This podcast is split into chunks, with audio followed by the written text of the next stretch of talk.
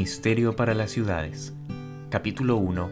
Lecciones bíblicas relacionadas con la evangelización urbana. Hoy estudiaremos sobre la predicación del Evangelio en Jerusalén y Antioquía de Siria. Cristo dijo a sus discípulos que ellos debían comenzar su trabajo en Jerusalén. Esa ciudad había sido el escenario de su asombroso sacrificio por la raza humana. Allí, cubierto con el vestido de la humanidad, había caminado y hablado con los hombres, y pocos habían discernido cuánto se había acercado el cielo a la tierra. Allí también había sido condenado y crucificado.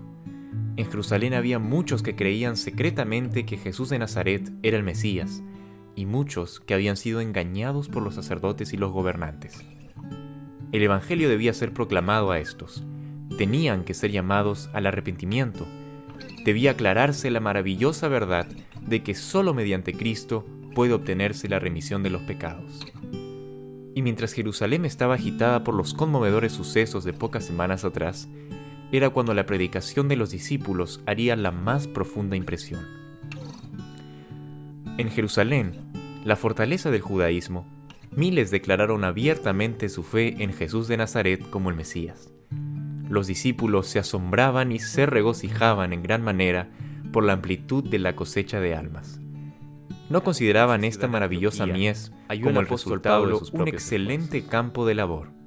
Su erudición, sabiduría y celo influyeron poderosamente en los vecinos y los forasteros de aquella culta ciudad, de manera que Pablo proporcionó precisamente la ayuda que Bernabé necesitaba.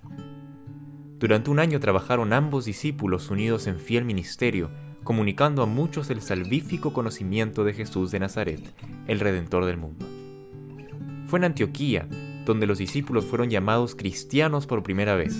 El nombre les fue dado porque Cristo era el tema principal de su predicación, su enseñanza y su conversión.